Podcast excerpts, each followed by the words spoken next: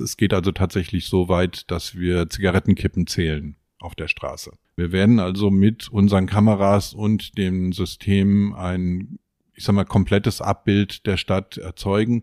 Aus unserer Sicht natürlich hauptsächlich da, wo was nicht in Ordnung ist und wo wir als FES gefordert sind.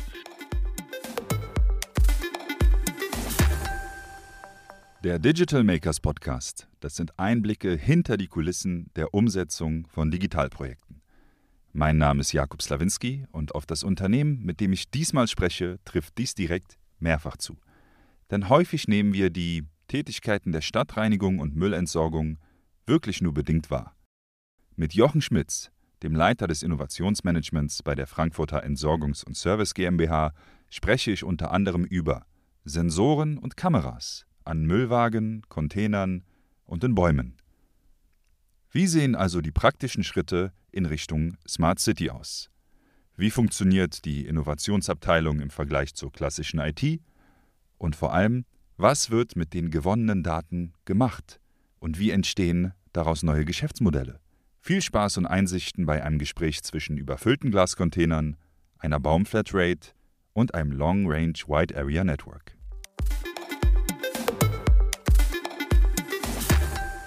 Hallo Jochen. Hallo Jakob.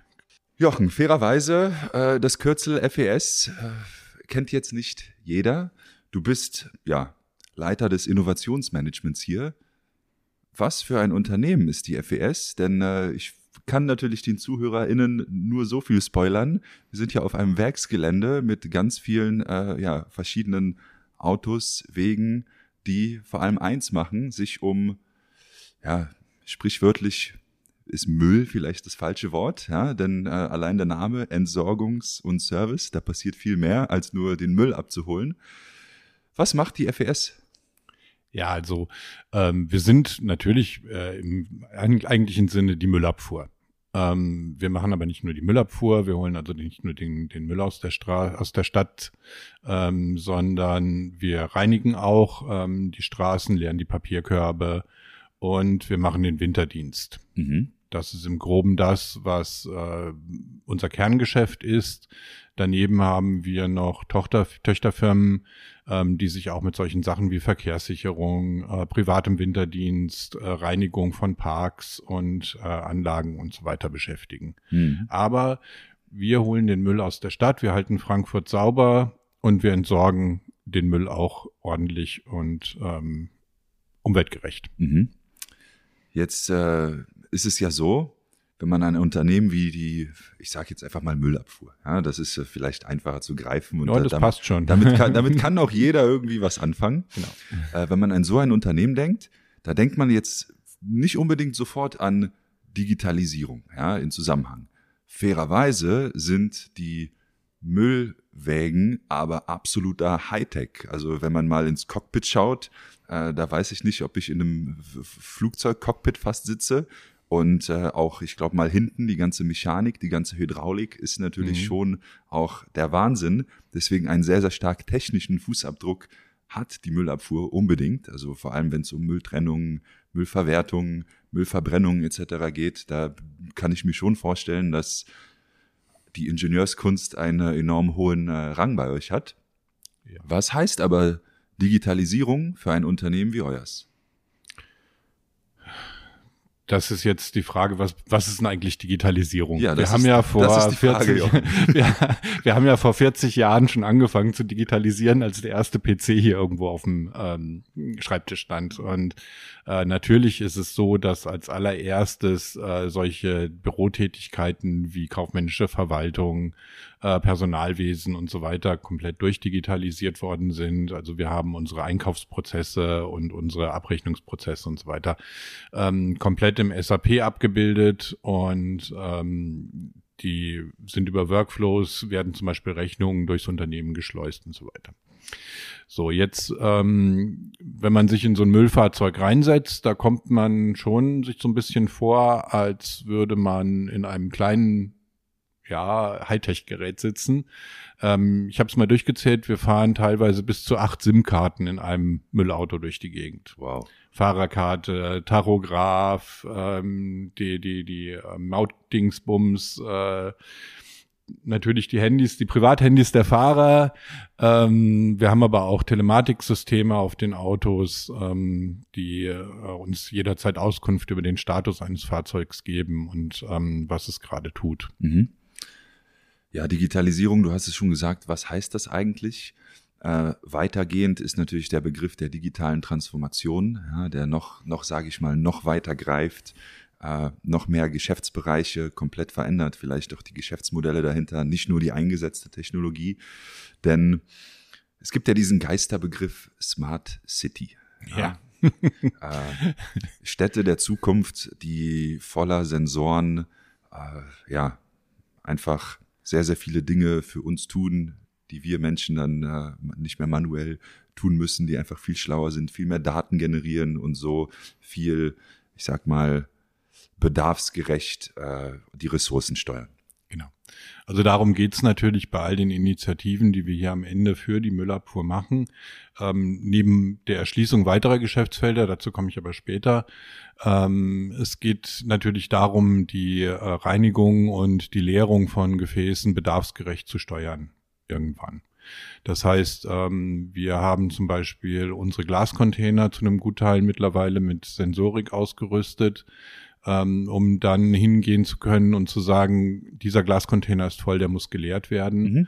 Ähm, oder auch, um festzustellen, in welchen Stadtteilen Glascontainer fehlen, weil sie sich sehr schnell füllen. Ähm, oder eben auch die Routen zu optimieren. Ähm, da sind wir nicht die Einzigen. Über dieses Thema denken viele Städte nach, gerade die mit der Entsorgung zu tun haben. Ähm, am weitesten sind da die Kollegen von Remondis in Mannheim. Mhm. Ähm, die haben also sämtliche Glascontainer ausgestattet und sind wirklich dabei, gerade ihre Routen komplett zu optimieren. Es ist schwierig, ähm, auch diese ganze Technik, Sensorik und so weiter funktioniert nicht wirklich immer so zuverlässig, wie wir uns das wünschen. Ähm, ist ja auch ein sehr robuster Anwendungsfall, ja. Es also ist ein robuster Anwendungsfall, wenn du mal in so einen Glascontainer reinriechst, der seit 30 Jahren irgendwo auf der Straße steht, der hat schon eine gewisse Patina. Und ähm, da muss man schon mit sehr robusten Sensoren äh, arbeiten. Also da haben wir auch schon mehrere Versuche, die gescheitert sind, gemacht, wo wir denken, oh, das war am Anfang hat sich das toll angehört, aber nach einem Jahr ist dieser Sensor einfach hin. Mhm. Und dann wird es schwierig, den auch wieder auszutauschen, zu reparieren. Ähm, lohnt sich ja auch oft gar nicht, weil die Dinger ja mittlerweile teilweise nur noch 20 Euro kosten. Glascontainer ist so zum Beispiel das eine, mit dem wir angefangen haben. Ähm, wir statten aber jetzt auch Papierkörbe aus ähm, mit Sensorik, so dass wir wissen, wo ist denn Papierkorb zu leeren ähm, und dass wir dann auch vor allen Dingen eben ähm, Füllfunktionen als allererstes für solche Gefäße haben, dass wir wissen, ähm, dieser Glascontainer füllt sich im Normalfall binnen drei Tagen. Ja. So. Und das heißt, wir können unsere Routen von vornherein besser planen, ähm, weil wir wissen, wir müssen spätestens nach drei Tagen dahin oder zu diesem Papierkorb. Okay. Ja. Dann frage ich jetzt mal als Laie, wie es heute funktioniert. Äh, wie ich mir das vorstelle, ihr habt einfach feste Routen, ja. äh, entlang der eure die Müllautos fahren. Ja. Und äh, natürlich lernt ihr wahrscheinlich irgendwo, wenn ihr feststellt, hm, an der äh, Müllerstraße 43 ist der Glascontainer immer mehr als überfüllt entweder empfehlen wir mal ohnehin den zweiten dort aufzustellen oder wir fahren den häufiger an. Das wird es ja heute schon in irgendeiner Form wahrscheinlich mit menschlicher Intelligenz vielleicht geben. Nein, das ist nur noch, also das passiert nur dann, wenn der wirklich überfüllt ist, dass mhm. dann einer von uns hinfährt und den leert. Im Normalfall ist es so, dass wir unsere festen Routen haben.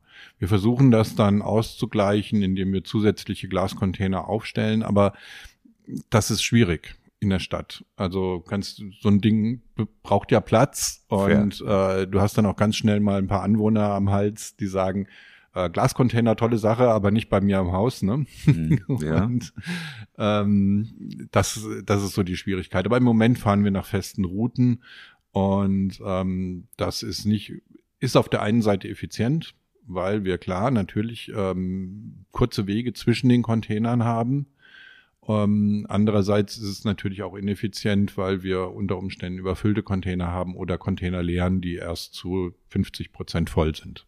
Richtig. Und das ist das, äh, ich nenne es mal das Auslastungsthema. Ja. Genau. Es kostet natürlich nicht nur Zeit, sondern auch äh, Personal, Rohstoffe, so eine Route zu fahren. Und wenn man dann ja. nichts lehrt, dann ist das nicht so optimal. Okay, äh, das war jetzt ein Einsatzbereich von Sensoren, den ihr ja in unterschiedlichen Wertstoffarten äh, testet und einsetzt. Ja, also wir setzen sie jetzt ein. Mhm. Ähm, unser erstes wirkliches Versuchsfeld für die Sensorik wird hier der Güntersburg Park sein. Das ist der Park hier hinter unserem Gelände. Ähm, da werden wir sämtliche Papierkörbe mit Füllstandsensorik ausstatten und dann uns auch ähm, mit unserem mobilen Einsatzteam darum kümmern, dass wenn so ein Ding zu einer nicht normalen Betriebszeit überfüllt ist, ähm, dass wir dann auch hinfahren und leeren. Weil was passiert, wenn ein Papierkorb überfüllt ist, dann liegt der Müll nebendran. Genau. Sieht man ja auch beim Glascontainer.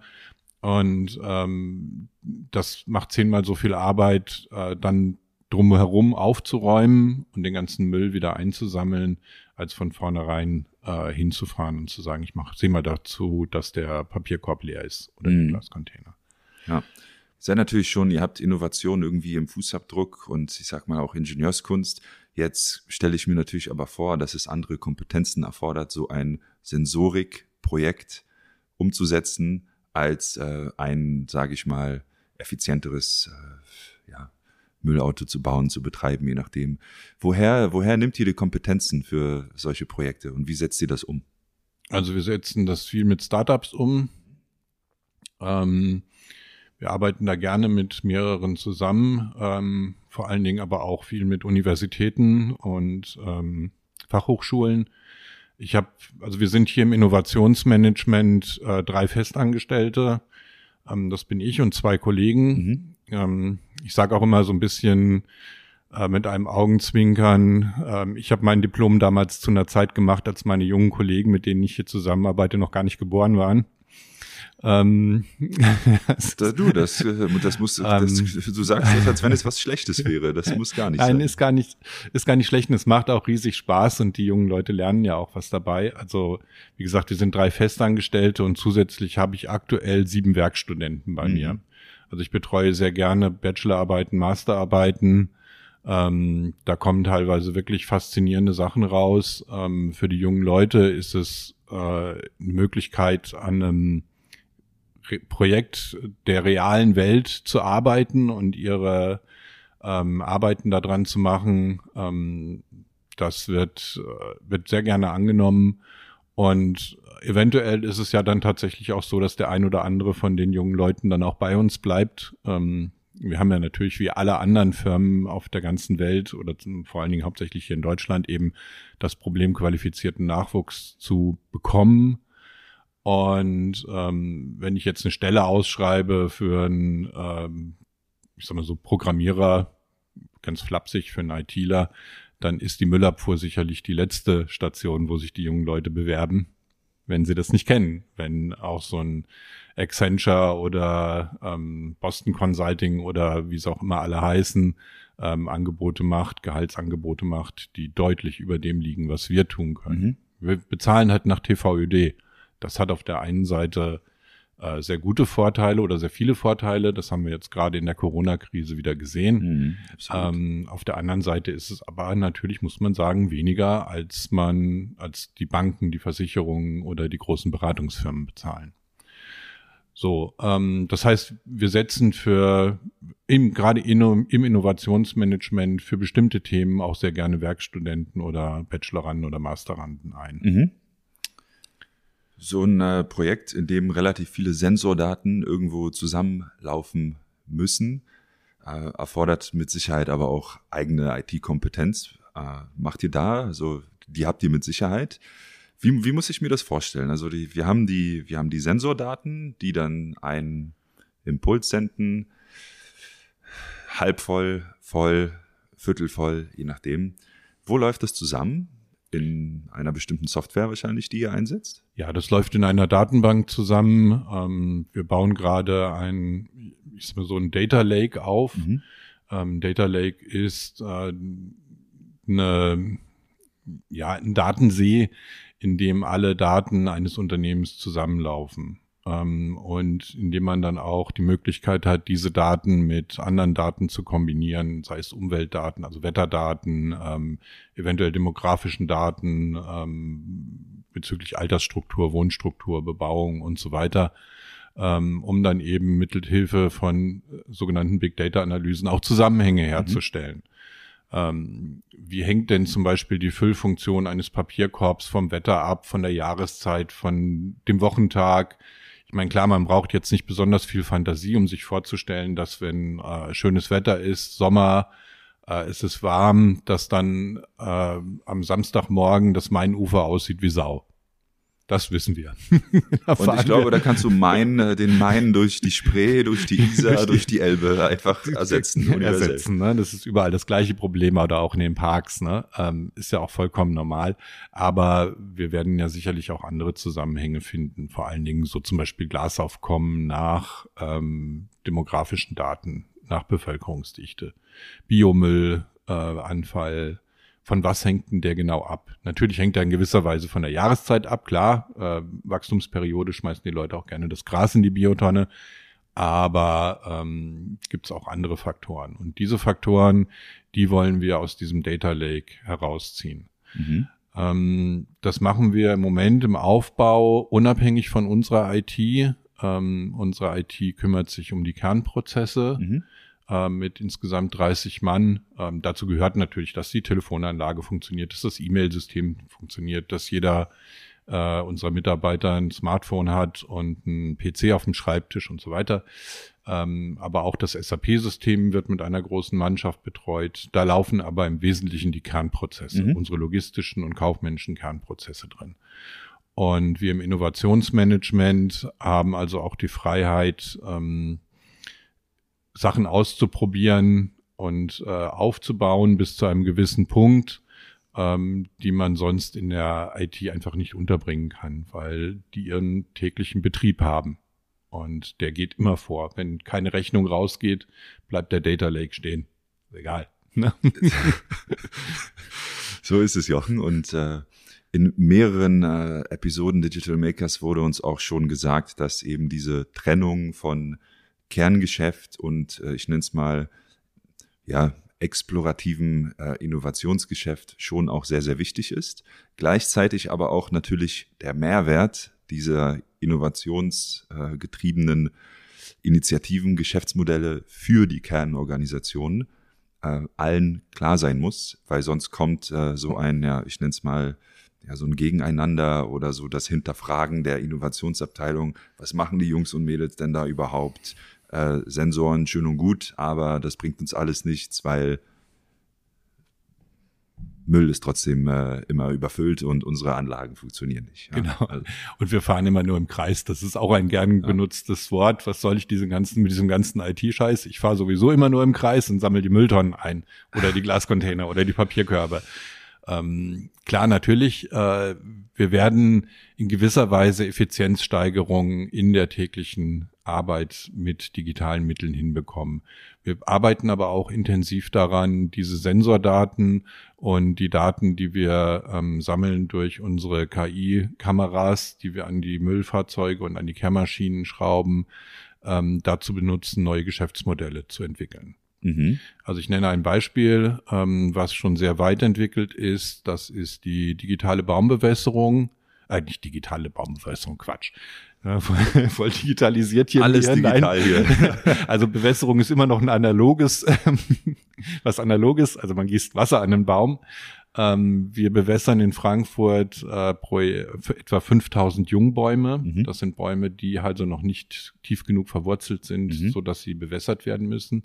Diesen Sommer weniger, weil der relativ feucht war, aber die letzten beiden Sommer ähm, ist da sehr, sehr viel Wasser äh, verbraucht worden. Und wir haben uns überlegt, dass wir das auch besser machen können. Und ähm, deswegen haben wir Feuchtigkeitssensorik im Boden vergraben an Bäumen und ähm, können jetzt bedarfsgerecht bewässern. Daraus machen wir aber auch wirklich ein Geschäftsmodell, in dem wir sagen, okay, liebe Stadt Frankfurt, ähm, wir bieten euch diesen Full Service an, Baumbewässerung. Im Moment wird die Bewässerung durch das Grünflächenamt gesteuert. Das Mhm. heißt, die rufen bei uns an und sagen, macht mal da hinten im Norden, ähm, bewässert mal die Bäume. Und dann fahren unsere Leute hin und gießen an jeden Baum 200 Liter. Ob der nun 20 Liter braucht oder gar kein Wasser oder 400, das ist vollkommen egal. Es ist nicht gesteuert, sondern ähm, wir kriegen auf Anweisung gesagt, fahr da hin und mach den Baum, ähm, mach, mach, mach da Wasser dran. So, und was wir jetzt vorhaben, ist ähm, eine sogenannte Baumflatrate der Stadt Frankfurt Mhm. ähm, zu geben, dass wir sagen, wir versprechen dir, dass kein Baum mehr durch Wassermangel eingeht. Und es ist auch so, dass wir ähm, nicht mehr Wasser verschwenden, als äh, also dass die Bäume auch nicht mehr Wasser bekommen, als sie brauchen. Ähm, wir haben also zum Beispiel durch unsere Sensorik festgestellt, dass die ersten beiden Bewässerungsgänge, die dieses Jahr stattgefunden haben, vollkommen nutzlos waren. Wir haben zwar bewässert, aber im Boden hat sich dadurch nichts getan. Also Hm. die Bodenfeuchtigkeit und die äh, Bodenwasserspannung war danach immer noch die gleiche wie vorher. Das heißt, der Baum hatte genug Wasser. Wir hätten uns diese Bewässerungsgänge sparen können. Und ähm, da sind schon mal zwei Millionen Liter Trinkwasser durchgegangen. Wow. Ohne Nutzen. So. Wow. Und jetzt wollen wir eben daraus wirklich ein neues Geschäftsmodell machen. Eine Baumflatrate. Wie gesagt, jeder Baum hat so viel Wasser, wie er braucht. Ähm, nicht mehr und nicht weniger. Ähm, um eben auch diese wertvolle Ressource Trinkwasser, die ja auch hier in Deutschland mittlerweile nicht mehr unbegrenzt verfügbar ist, ähm, zu schonen. Mhm. Jetzt muss ich technisch natürlich ganz kurz fragen nochmal zu dieser Sensorik. Und du hattest auch noch Kameras erwähnt. Darüber Mhm. haben wir noch nicht gesprochen. Aber zu der Baumsensorik. Wie funktioniert das? Ist an jedem Sensor ein äh, Bluetooth-Empfänger, eine SIM-Karte, der dann an äh, den Müllwagen oder den Kehrwagen sendet, wenn er vorbeifährt? Oder könnt ihr hier aus der Zentrale auf Knopfdruck äh, die, die Feuchtigkeitsdaten eines jeden Baumes äh, analysieren? Das, das finde ich sehr spannend. Also wir machen es natürlich nicht so, dass wir jeden Baum in Frankfurt verkabeln, sondern wir verkabeln Referenzbäume und die senden ihre Daten über unser LoRaWAN-Netz. LoRaWAN, äh, muss man vielleicht kurz erklären, ist eine weit, long, also heißt Long Range Wide Area Network, ist eine Funktechnologie, ähm, die sehr hohe Reichweiten, aber bei sehr geringem Durchsatz hat. Mhm. Also man kann über einen LoRaWAN Sensor 40 Byte in fünf Minuten verschicken. Dafür hat man aber eine sehr, sehr hohe Reichweite und einen sehr geringen Energiebedarf. Also mein Rekord war äh, 15 Kilometer äh, Entfernung hat äh, unser Gateway, eins unserer Gateways, mein GPS-Sensor noch gesehen. Und ähm, dazu haben wir in Frankfurt ein Netz aufgebaut für unsere Bedürfnisse, ähm, wo die Daten hingesendet werden. Ähm, die landen dann in einer Datenbank und da holen wir sie uns ab. Und ähm, wir werden eben durch diese Referenzbäume versuchen, dass wir eben Rückschlüsse mithilfe von Data Analytics und Data Science äh, Rückschlüsse auf den Bewässerungsbedarf der anderen Bäume ziehen können. So ähm, heißt also, wenn ich weiß, diese zwei Jahre alte Linde im Europaviertel im Süden von Frankfurt, die braucht jetzt 30 Liter und durch die ganzen Daten, die ich gesammelt und gelernt habe, weiß ich, dass die vier Jahre alte Kastanie am Lorberg hier im Norden von Frankfurt 200 Liter braucht. Damit wir eben nicht diese teure Sensorik an jeden Baum Hm. äh, einbringen müssen. Also meine bessere Hälfte wird diese Episode mit großer Freude hören, denn die, die wird natürlich sagen, Jakob, du sollst genau so gießen, nämlich nur, bitte nur so viel, wie die Pflanzen auch tatsächlich brauchen. Ich sehe schon, wir haben an unseren Zimmerpflanzen nächste Woche auch direkt Sensoren verbaut. Nein, Spaß beiseite. Das hat natürlich ein enormes, ja, du sagst es schon, erstens Wassereinsparungspotenzial. Und äh, gut, ich weiß jetzt nicht, wie viele Bäume kaputt gehen oder krank werden durch Überwässerung. Wahrscheinlich, also wenn man es analog zu den Zimmerpflanzen, die ich schon überwässert habe, nimmt, dann sind das auch vielleicht auch einige. Aber vor allem die Wasserersparnis äh, Ja. ist halt enorm, wie du genannt hast. Ja, also den grünen Daumen hast du dann anscheinend nicht. Ne? Ähm, Weniger. Äh, da kann Sensorik helfen, äh, muss man allerdings ein bisschen aufpassen. Es gibt unterschiedliche Sensorik. Also ich habe schon sehr viel über Bäume gelernt in den letzten zwei Jahren, hätte ich jetzt auch nicht gedacht. Aber ähm, da, da kann man schon sehr viele Parameter, muss man da berücksichtigen, ähm, wie um auszufinden, wie viel Wasser jetzt eine Pflanze wirklich braucht. Mhm. Ähm, ja, es ist, wie gesagt, nicht nur die äh, Wassereinsparung, sondern natürlich auch Kosteneinsparungen. Die Stadt Frankfurt pflanzt etwa 5000 neue Bäume pro Jahr. Und ähm, jeder Baum kostet auch, durch Zufall sind es immer die gleichen Zahlen, äh, 5000 Euro, bis er groß genug ist, ähm, dass er von alleine, dass er alleine leben kann, mhm. überleben kann. Ne? Ähm, das ist natürlich auch ein äh, unglaublicher Kostenfaktor das sind diese 5000 Bäume sind natürlich nicht alles Jungbäume, die eingegangen sind, sondern sind natürlich auch alte Bäume, die irgendwann äh, in ihrer Lebenstage angekommen sind, die dann durch neue ersetzt werden. Aber es ist ein nicht unerheblicher Anteil. Absolut, absolut. Und ähm, wie gesagt, wir wollen der Stadt Frankfurt als Geschäftsmodell anbieten. Wir kümmern uns drum. Mhm. Brauchst, wirst nie wieder was von einem eingegangenen Jungbaum hören. So. Also sozusagen äh, Tree as a Service. Ja. Genau. ja, so habe ich es noch nie. TA ist. okay. Jochen, du, du hattest erwähnt, ihr setzt auch Kameras ein. Ja. In äh, wo und in welchem Umfang, frage ich. In Deutschland natürlich direkt, äh, wenn ich Kameras. Äh, oh, nur, Hilfe, oh, oh, nein. Hilfe, Hilfe, Hilfe. Da wird, äh, da werden wir, sage ich mal, überwacht von jetzt auch noch den Müllautos. Genau. So ist es wahrscheinlich natürlich nicht. Äh, nichtsdestotrotz, in was für einem Kontext setzt ihr Kameras ein? Ja, also ähm, es war tatsächlich so, unser Geschäftsführer hat in einer Pressekonferenz diese Idee, die wir da verfolgen, vor zwei Jahren mal äh, erwähnt und ähm, daraufhin titelte die Bildzeitung direkt Big Fessy is watching you. Ähm, natürlich ist das klar, äh, dass wir ähm, da mit diesen Kameras äh, keine Personen aufnehmen. Also was wir machen ist, äh, wir installieren in nochmal kurz zurück. Wir wollen die Tatsache ausnutzen, dass wir als einzige ähm, an jedem Quadratzentimeter der Stadt Frankfurt mindestens alle zwei Wochen einmal vorbeikommen.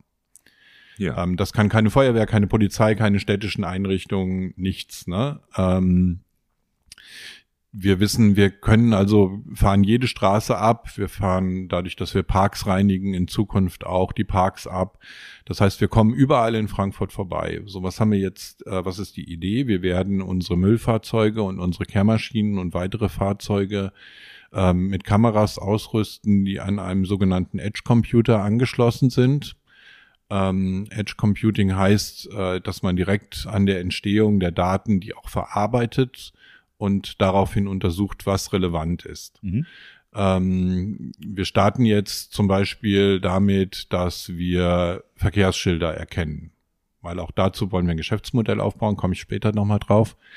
Ähm, das heißt, wir fahren mit unserem Fahrzeug durch die Stadt, äh, sehen die Verkehrsschilder, ähm, wir haben ein, auf diesem Edge-Computer eine künstliche Intelligenz trainiert, die also Verkehrsschilder erkennt und auch den Zustand dieses Verkehrsschilds, ob es verblasst ist, beklebt ist. Du glaubst gar nicht, wie viele Vollpfosten auf die Idee kommen, irgendwelche Aufkleber auf Verkehrsschilder zu machen, was natürlich am Ende des Tages auch die Verkehrssicherheit beeinträchtigt oder zugewachsen.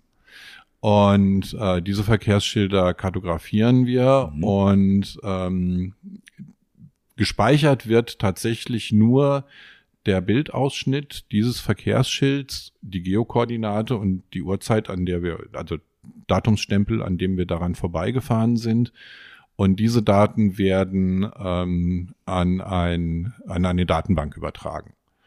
Und ähm, in dieser Datenbank können wir sie uns dann abrufen. Äh, wir brauchen die Bilder, um von den Verkehrsschildern also alles andere wird weggeschnitten und wird direkt auf dem Gerät wieder verworfen, mhm. gelöscht, also wird nicht aufgezeichnet. Aber wir brauchen aber die Bilder von den Verkehrsschildern, um zu erkennen, was mit dem Verkehrsschild los ist. Mhm. Und ähm, daraus wollen wir eben ein Geschäftsmodell bauen, also auch wiederum, dass wir der Stadt Frankfurt anbieten, liebe Stadt Frankfurt, wir kümmern uns um die Verkehrsschilder. Also wie du es vorhin formuliert hast, Verkehrsschild as a Service.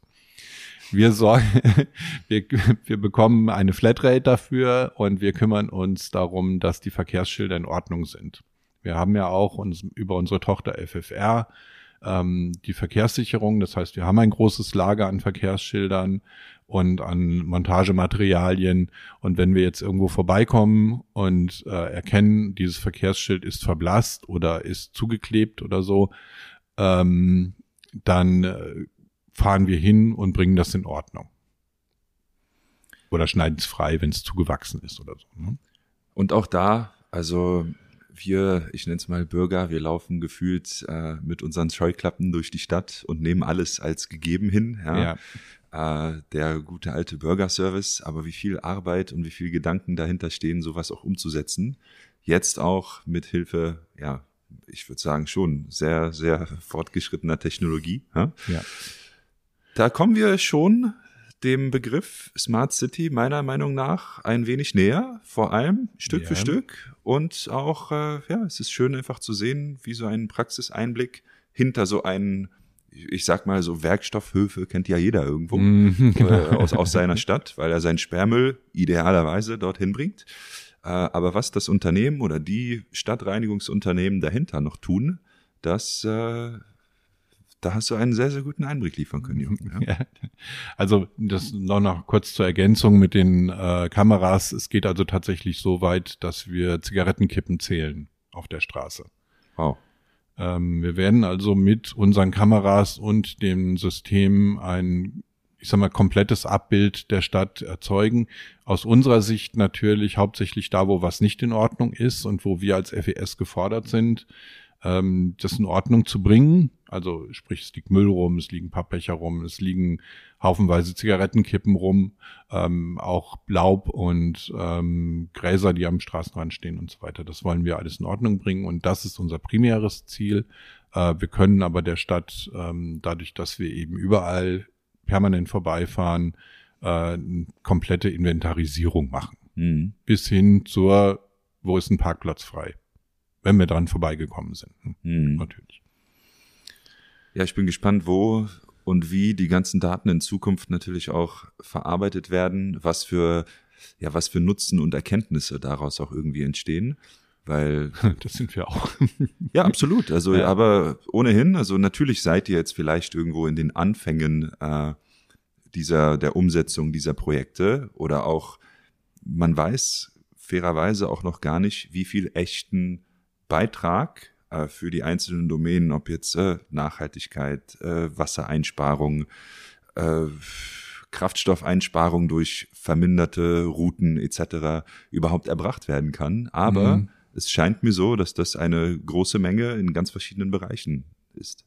Ja, also ähm, Nachhaltigkeit ist das oberste Ziel unseres Innovationsmanagements. Dafür sind wir gegründet worden ähm, wir verschreiben uns natürlich als städtisches Unternehmen ähm, ganz explizit dem Thema Nachhaltigkeit. Ähm, wir behalten auch, wir, also wir fangen tatsächlich an, die Sustainable Development Goals der Vereinten Nationen im Blick zu behalten, weil wir davon ausgehen, dass über kurz oder lang ähm, diese Ziele, die da formuliert worden sind bei den Vereinten Nationen, ihren Weg in europäische Gesetzgebung, in nationale Gesetzgebung ähm, und so weiter finden werden und wir ähm, auch darauf reagieren müssen, dass wir über kurz oder lang zu bestimmten Dingen verpflichtet werden, ähm, von, an die wir heute überhaupt noch nicht denken. Und das ist auch unsere Aufgabe im Innovationsmanagement, sich darüber Gedanken zu machen, was bedeutet denn das für die Zukunft? Was bedeutet das für unsere Arbeit? Was bedeutet das für die Arbeit unserer Kollegen? Was bedeutet das für die Bürger der Frankfurt?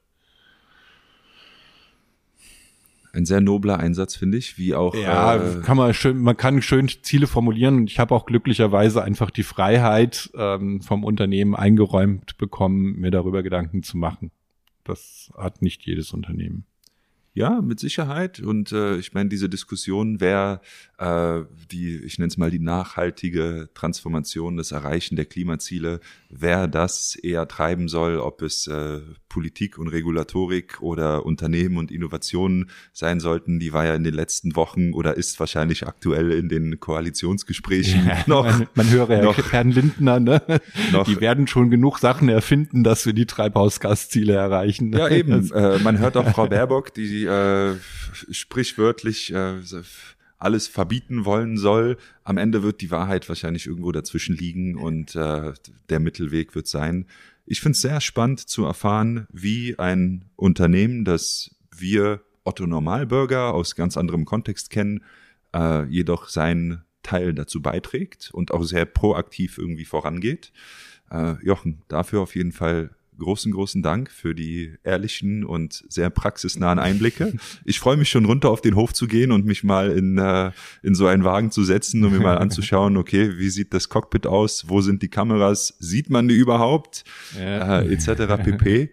äh, ja, Vielen Dank. Also ich verlinke natürlich zu, äh, zu eurer Innovationsseite in den Show Notes äh, dieses Podcasts. Ja. Und äh, freue mich über die ehrlichen Einblicke. Danke sehr, Jochen. Okay, gerne.